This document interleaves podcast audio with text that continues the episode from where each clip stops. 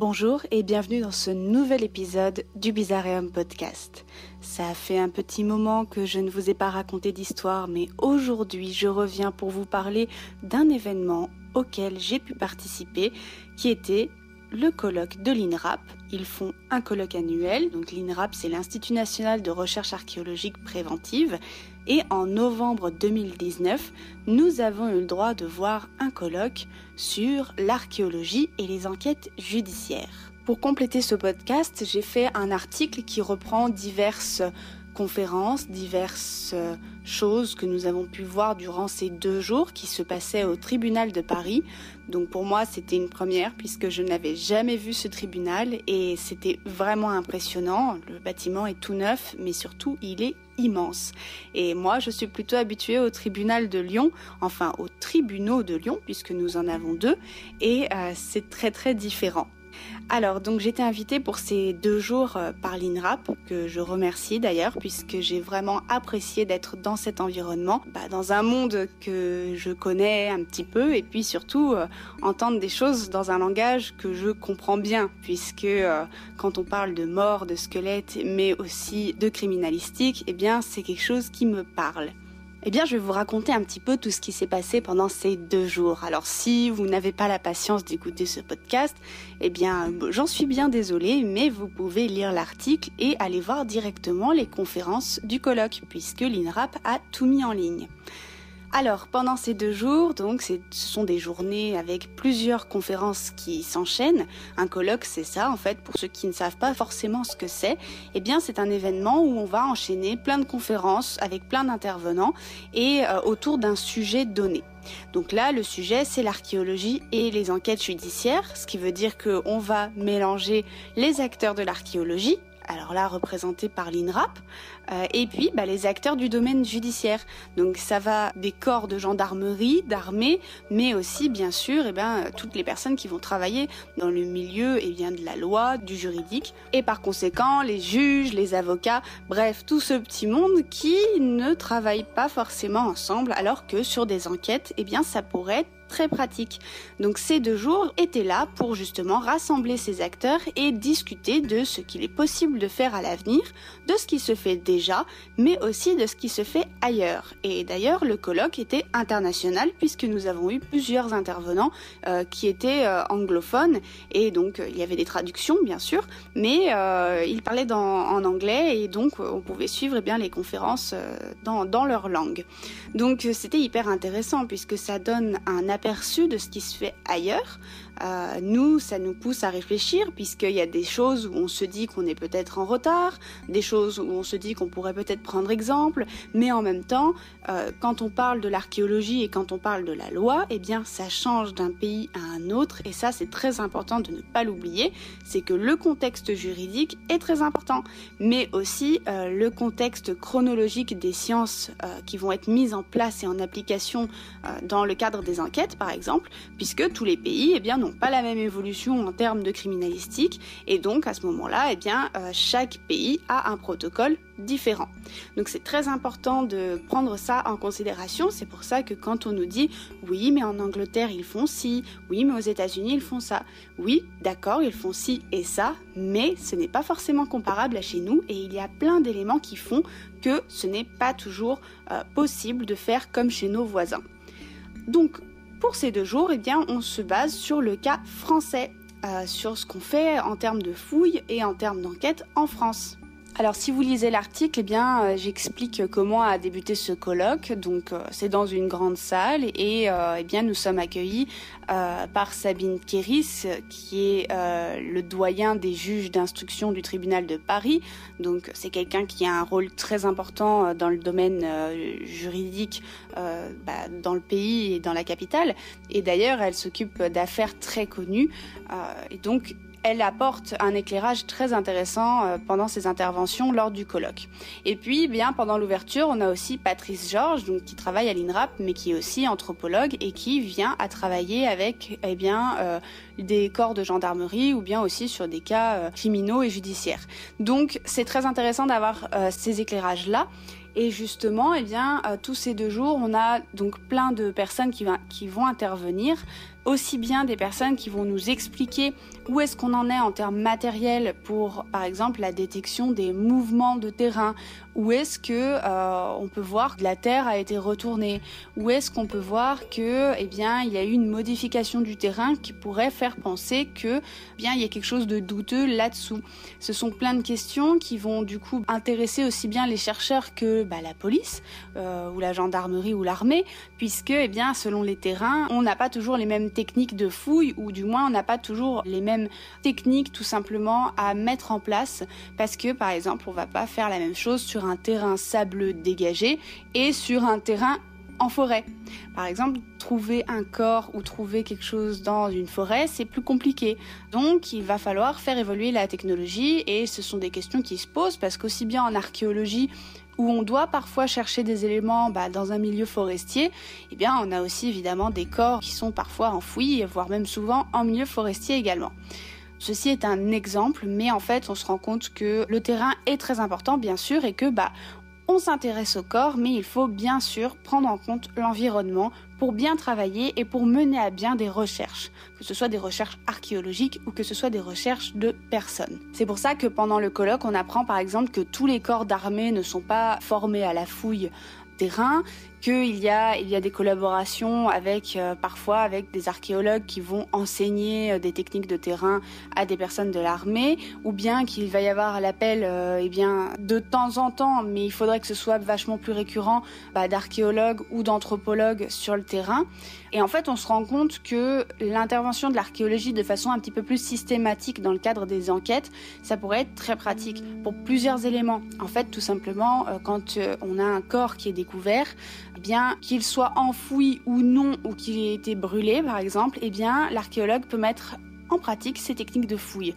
En effet, quand on fait de la fouille archéologique, même quand on débute la fouille, comme ça a été le cas pour moi par exemple, eh bien, on nous apprend à déterminer des choses, euh, que ce soit au niveau de l'œil, que ce soit au niveau des relevés, que ce soit au niveau de la façon dont on fouille, on va exercer son œil. Alors c'est très difficile au début, euh, ne serait-ce que les premiers exercices, c'est euh, de distinguer une strate d'une autre par exemple. Alors ça a l'air très bête dit comme ça, mais sur le terrain, pour la première fois, c'est pas si facile que ça. Alors on va essayer de se baser sur différents éléments, que ce soit le bruit de la truelle, que ce soit la texture quand on touche avec la truelle, et bien sûr la densité euh, de chaque strate. Bref, il y a plein de choses qui rentrent en compte. Et ben, quand il y a une fouille, par exemple, faite par un gendarme ou faite par un service judiciaire, eh bien peut-être que l'œil n'est pas forcément euh, exercé. Et c'est le cas par exemple pour un bûcher, corps qui aurait été brûlé euh, pour être planqué par exemple, eh bien l'archéologue lui s'il a l'habitude, s'il a été formé à fouiller des bûchers funéraires, puisqu'il y en a bien sûr en archéologie, eh bien tout de suite euh, c'est plus simple pour déterminer où est-ce qu'on a des fragments d'os, pour déterminer mais aussi parfois la chronologie des gestes. Donc ça rejoint aussi euh, l'archéologie funéraire où on essaye de déterminer un petit peu ce qui s'est passé. Eh bien l'œil d'un archéologue ça peut être très utile dans le cadre d'une enquête. Et c'est en ça que euh, ce colloque est important puisque, eh bien, il faudrait euh, les services de police et de gendarmerie travaillent un petit peu plus avec des personnes aptes à fouiller le terrain. Sauf que c'est comme pour tout, il y a des lois, il y a des choses à mettre en place, il y a des budgets, et donc ce sont des questions qui restent ouvertes, mais qui ont été bien sûr abordées pendant ce colloque. Ensuite, bien sûr, pendant ce colloque, on a parlé des corps parce que le corps, au final, il est au cœur euh, des enquêtes, il est au cœur euh, du travail archéo-anthropo et donc il était important eh bien d'aborder cette question-là. Alors on va on va avoir beaucoup de références bien sûr à l'histoire de l'anthropologie médico-légale. Donc je rappelle, hein, on a l'anthropologie biologique où là on étudie les corps, on essaye un petit peu de savoir euh, qui c'est, qu'est-ce qui leur est arrivé, est-ce qu'il y a eu des pathologies, etc. Et puis ben dans le cadre médico-légal, ça veut dire qu'on fait la même chose, mais à ce moment-là, eh bien c'est sous le coup d'une enquête judiciaire et donc le corps eh bien devient un petit peu une pièce à conviction. Donc on ne le traite pas de la même façon qu'en anthropologie biologique classique où euh, on va voilà, on va avoir notre corps qui est là mais qui n'est pas forcément un élément euh, crucial dans le cadre d'une enquête qui peut avoir des répercussions très lourdes. Alors, on s'est un peu intéressé aussi au cas de la médecine légale, parce que même si on dit anthropologie médico-légale, ça ne veut pas dire que l'anthropologue est un médecin légiste. Ça n'a absolument rien à voir. Déjà, le médecin légiste, il bosse en labo et souvent il bosse sur des corps qui sont plutôt frais ou semi-frais. Alors attention, quand on bosse sur un squelette, on peut avoir deux types un petit peu de squelettes. On peut avoir les os secs, donc à ce moment-là, d'une texture où bah, ça fait un petit moment qu'ils sont là, ça fait un moment qu'ils ont séché. Ils sont pas forcément mous. Hein. Par exemple, un os qui est un peu humide ou un os qui est un peu frais, euh, on peut dire par exemple un os vert, eh bien ça va avoir une autre texture au toucher. Par exemple, un os qui est un petit peu ancien mais qui a pris l'humidité, euh, quand on va le racler avec l'ongle, ça va faire comme des petites striures, vous voyez. Euh, alors qu'un os qu'on va dire vert, c'est un os qui est encore relativement frais et à ce moment-là, bah, texture il est plutôt dur euh, et surtout il a encore sa graisse, etc. Parce qu'un os, eh bien, ça, c'est quand même graisseux et donc peut avoir bien sûr des chairs qui sont encore accrochées. Euh, donc voilà, c'est un autre cadre, mais c'est intéressant de distinguer les deux parce que souvent les gens pensent qu'un corps qui est à l'état squelettique est forcément sec, alors que non, on peut avoir euh, voilà, plein de choses qui rentrent en compte dans, dans la taphonomie ou dans la décomposition. Et donc on peut retrouver le squelette sous une forme avec encore quelques petits morceaux frais dessus. Donc le légiste, lui, il va travailler eh bien, soit sur des corps entiers, soit sur des corps en cas de, décomposition, en putréfaction, euh, soit sur euh, des corps où il reste encore une grosse partie de chair et de tissu mou. Donc c'est la différence. Donc déjà le légiste, bah, lui, va travailler en laboratoire et euh, il n'est pas forcément apte à venir sur le terrain, tandis que l'anthropologue, lui, par contre, il est plus habitué à déjà venir sur le terrain. Donc déjà, ce sont deux façons de travailler qui sont différentes, ce qui ne veut pas dire qu'elles peuvent pas être complémentaires. Et euh, c'est en ça que le colloque était intéressant, c'est que à l'image de ce qui se faisait euh, ou de ce qui se fait, pardon, en Angleterre, eh bien, il est pensé que ça serait pas mal de faire des binômes de médecins légistes et d'anthropologues anthropologues euh, médico-légaux. Et ça, c'est tout à fait intelligent parce que les deux ensemble peuvent vraiment apporter quelque chose de supplémentaire à l'étude du corps dans le cadre d'une enquête judiciaire. Alors évidemment, ça veut dire qu'il faut y avoir quand même pas mal de personnes formées à cela. Autant en médecine légale, euh, il y a pas mal de personnes qui sont formées, autant en anthropologie biologique, et ça, euh, je ne l'invente pas, il n'y a pas tant de cursus que ça, et euh, le nombre de personnes vraiment habilitées n'est pas non plus mirobolant chaque année. Hein. Donc à ce moment-là, il faut voir combien de personnes sont aptes à travailler dans ces conditions ou pas. Ensuite, il y a une autre question qui m'est venue à l'esprit et je pense qui était euh, plutôt intéressante. Là, ça va, plutôt toucher aux archéologues. Euh, on parlait du coup du fait d'impliquer des archéologues euh, classiques sur des scènes de crime. Et moi, ça m'a évoqué pas mal de questionnements, justement, par rapport à cette question qui est relativement intéressante, qui est tout à fait pertinente. Mais il y a plusieurs choses qui m'ont un petit peu interrogée. Eh bien, c'est tout simplement, est-ce qu'un archéologue euh, qui travaille sur un site archéologique classique euh, d'habitude est forcément apte à travailler sur une scène de crime. Voilà, la scène de crime c'est compliqué parce qu'il y a bien sûr une distanciation qui est difficile à faire. Parfois ça peut être compliqué d'un point de vue psychologique et moral. Hein. On n'est pas à l'abri d'avoir un choc post-traumatique comme certaines personnes qui travaillent dans les corps euh, militaires ou de police ou de gendarmerie qui peuvent développer eh bien, des, problèmes euh, par rapport à certaines enquêtes qu'ils vont croiser. Eh bien, l'archéologue, lui, c'est pas parce qu'il est archéologue qu'il est de facto apte à fouiller une sépulture déjà euh, dans le cadre de son travail. Il est censé savoir le faire, mais ça ne veut pas dire qu'il est à l'aise avec ça. Mais ça veut encore moins dire qu'il est susceptible d'être à l'aise sur une scène où euh, le corps est relativement frais ou alors qu'il y a eu des traumas très importants, voire assez traumatisants pour euh, les spectateurs autour. Parce que quand on a un corps qui a des traumas, eh bien, même si beaucoup de gens visualisent pas forcément ce qui s'est passé, eh bien, il y a parfois, c'est très parlant. Et euh, quand on a un petit peu euh, étudié l'anthropologie lésionnelle, eh ben, il y a certaines choses qui ne trompent pas et ça peut être relativement gênant et ça peut même marquer assez fort. Donc c'est la première question que je me posais, c'est que si on voulait faire euh, vraiment intervenir des archéologues dans ces cadres-là, il faudrait à mon sens un suivi psychologique assez important et bien sûr euh, le secret de l'instruction. Hein. donc ça veut dire qu'il faudrait vraiment encadrer et euh, réfléchir à deux fois à la formation et justement à comment intégrer des archéologues dans ce milieu judiciaire de façon beaucoup plus récurrente. Ça, c'est ma première question. Donc voilà, la gestion du choc post-traumatique, euh, c'est quelque chose qui m'intéresse beaucoup parce que, euh, en ayant discuté aussi avec d'autres personnes qui travaillent sur des restes anciens, beaucoup ne se, se sentent pas aptes à travailler sur des cas récents. Ce qui veut dire qu'on sortirait du champ de l'archéologie et du champ de l'anthropologie, mais on irait vers le champ de l'archéo-anthropo-médico-légal, qui là, bah, c'est encore un autre domaine. Et c'est un domaine qui est extrêmement passionnant, mais qui soulève ce type de questions. Voilà, donc ça c'est vraiment euh, ce que je me suis posé pendant le colloque, puisqu'on a eu des conférences, notamment euh, sur des, des, chercheurs qui travaillaient sur des charniers, des charniers de guerre. Alors ça c'est encore un autre type de fouille, puisqu'il faut bien avoir une technique archéologique pour fouiller un charnier de guerre. J'ai fait un article là-dessus si ça vous intéresse en prenant le cas des Khmers rouges au Cambodge. Et donc euh, bah, pour fouiller un charnier de guerre, c'est très compliqué. C'est compliqué d'un point de vue géopolitique, parce que eh bien là c'est une scène de crimes géantes avec euh, des implications à l'international hein, pour des actes génocidaires, ce qui veut dire que d'un point de vue politique et historique, c'est très très important. Et donc, bah, les fouilleurs, déjà de 1, ne sont pas forcément à l'abri, mettons, bah, quand on veut pas qu'ils aillent fouiller, ce qui arrive, bien sûr, hein, les eaux ne mentent jamais. Le meilleur cas pour un, un génocidaire, c'est de cacher les corps et qu'on ne les trouve jamais. Donc, le travail des fouilleurs n'est clairement pas le bienvenu dans ces cas-là. Ça, c'est une, chose qui se pose. Et puis, bien sûr, souvent, les personnes qui fouillent des charniers de guerre, euh, c'est comme ceux qui vont fouiller par exemple des zones d'accident, je pense notamment à des crashs d'avions, euh, eh bien il y a un impact psychologique qui est très très fort puisque sur le charnier de guerre on est sur des actes de torture, on est sur des actes de mise à mort et puis parfois on va ouvrir des charniers où les chairs ne sont pas décomposées encore une fois donc il y a vraiment un choc olfactif. Donc c'est le cas par exemple en ce moment avec les charniers euh, de Daesh. Euh, qui sont ouverts et qui sont fouillés parce que voilà, il faut bien mettre à l'abri ces, pièces à conviction euh, dans le cadre de futurs procès internationaux.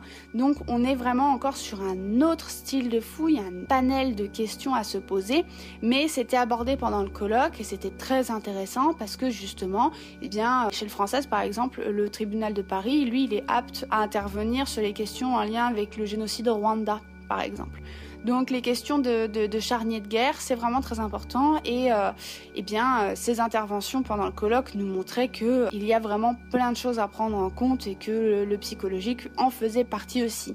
Et moi, ça a drainé d'autres questions, bien sûr. Je me suis posé la question, par exemple, je me suis rendu compte qu'au Cambodge, donc pendant très longtemps, on a exhumé, bah, très longtemps, non, puisque ça fait depuis les années 80, un petit peu après, qu'on commence de plus en plus à exhumer les corps, les charniers au Cambodge.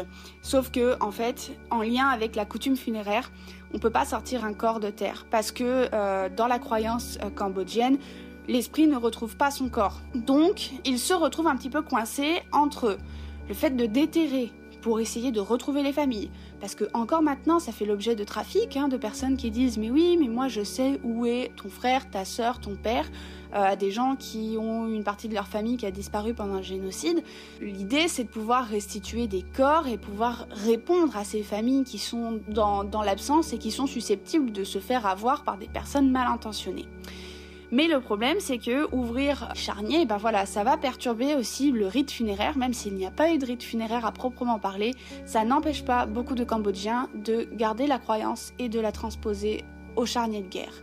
Donc ce sont des questions qui se posent euh, pour tous les cas où il y a des charniers par exemple.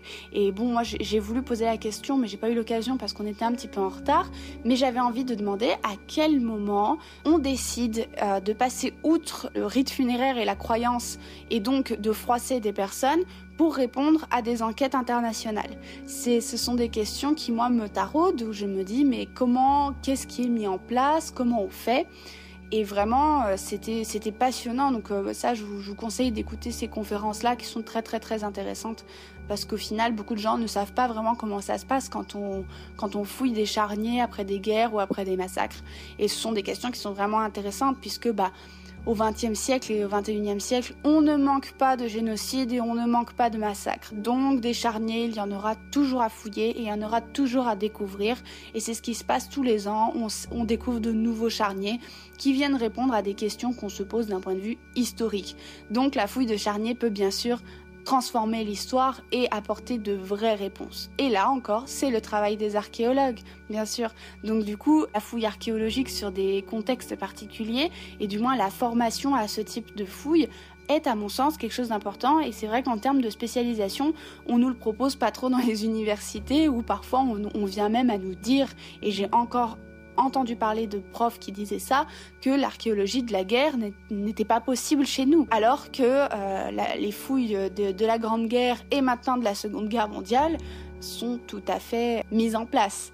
Donc c'est aberrant qu'on dise encore à des étudiants qu'on ne peut pas étudier ça. C'était mon cas il y a plus de dix ans. Ça m'étonne qu'on le fasse encore maintenant, mais dans un autre sens, non, ça ne m'étonne pas. Donc il y a vraiment un travail à faire euh, pour dépoussiérer l'archéologie, dépoussiérer euh, les contextes dans lesquels elle s'effectue. Et c'est vraiment, je trouve, en ça que l'INRAP a réussi son pari, parce que l'INRAP a une place prépondérante par rapport à l'archéologie en France. Et donc en faisant ce colloque, ils réussissent à, à dépoussiérer euh, l'archéologie et à apporter des vrais questionnements, mais aussi des débuts de réponses. Et à la fin de ces deux jours de colloque, on était tellement ravis d'avoir échangé, d'avoir réfléchi et d'avoir possiblement ouvert de nouvelles fenêtres, voire même de nouvelles portes euh, sur la pratique de l'archéologie dans le cadre judiciaire, qu'au final on est tous rentrés chez nous et on était tellement heureux d'avoir passé ces deux jours qu'en fait on n'avait clairement pas envie de partir.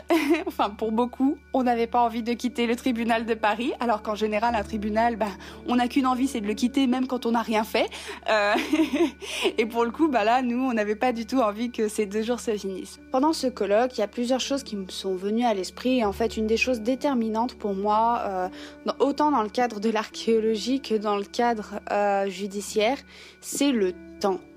En fait, euh, nous, en archéologie, on, étudie ce qui s'éloigne, ce qui s'étend dans le temps. Le temps peut parfois être un atout.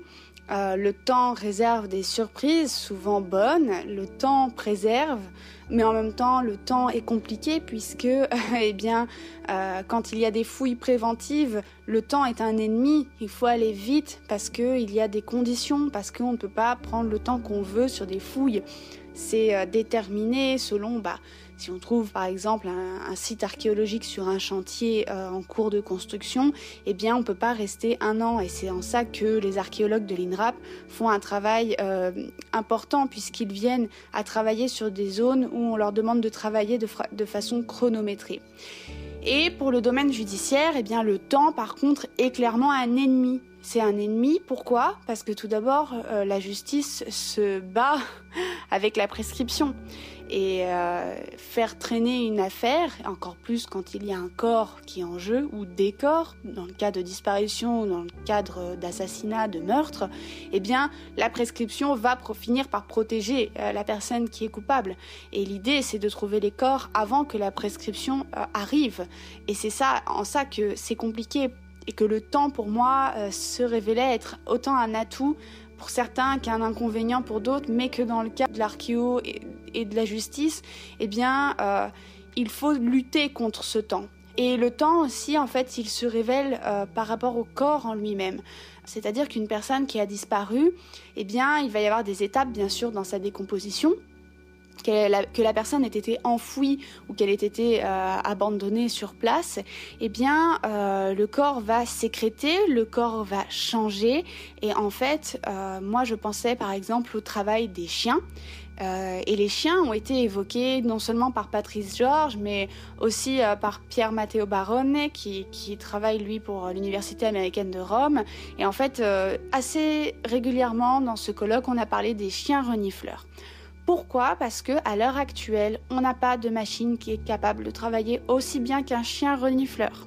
Alors je le rappelle, les chiens renifleurs ne travaillent pas tous les jours sur une enquête et en plus, euh, s'ils ne sont pas d'humeur à travailler, eh bien le maître chien a tout intérêt à ne pas euh, les faire bosser sur un cas précis parce que le chien ne sera pas forcément concentré, parce que le chien n'aura pas forcément envie.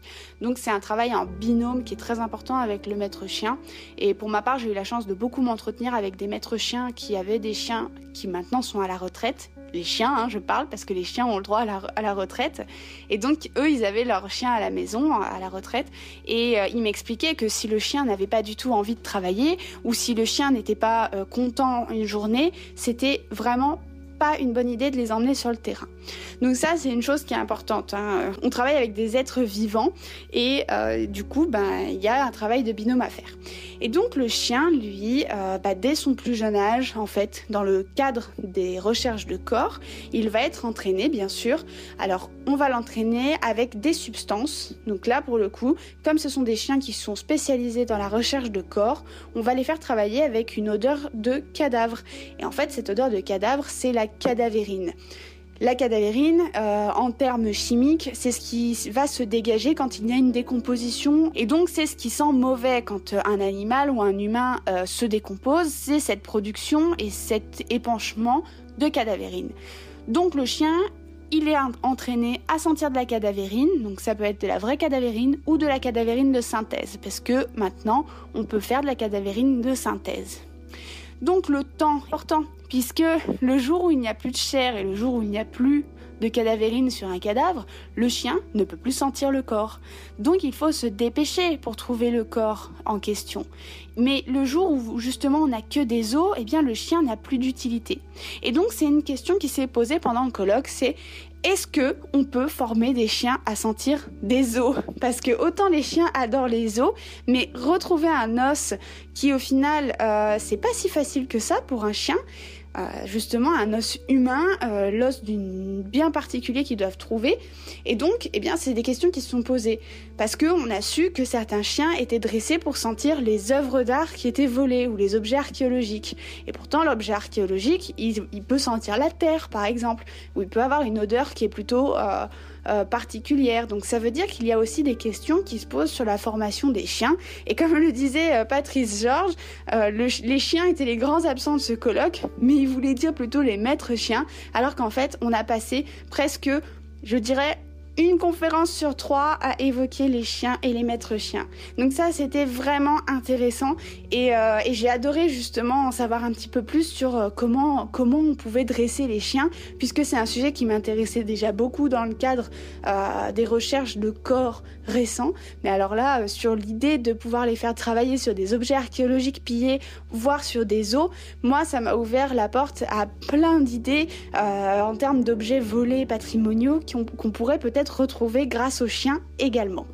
Voilà pour la question des chiens et la question des corps.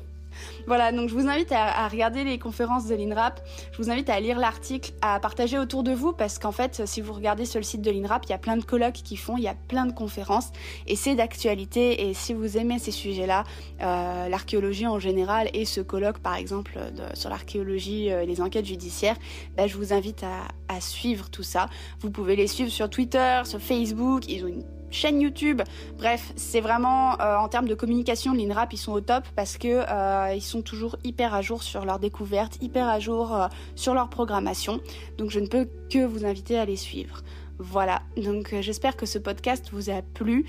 En tout cas, moi j'ai été ravie de le faire. J'ai mis du temps à le faire parce que ce colloque a eu lieu en novembre, mais j'ai eu besoin de réfléchir, j'ai eu besoin de poser les idées, j'ai eu besoin de revoir les conférences une fois qu'elles étaient postées en ligne.